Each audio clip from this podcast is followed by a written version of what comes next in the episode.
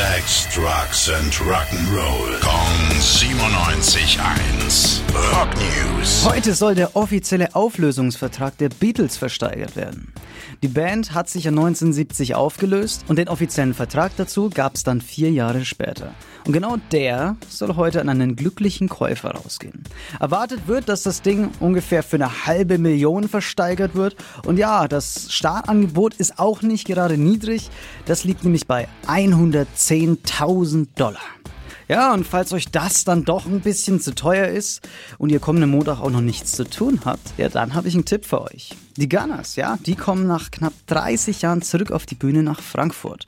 Da spielen sie dann ihr einziges Deutschlandkonzert im Rahmen ihrer aktuellen Europatournee. Und das könntet ihr euch rein theoretisch noch anschauen. Rock News. Sex, Drugs and Rock'n'Roll. Kong 97.1. Frankens Classic Rocksender.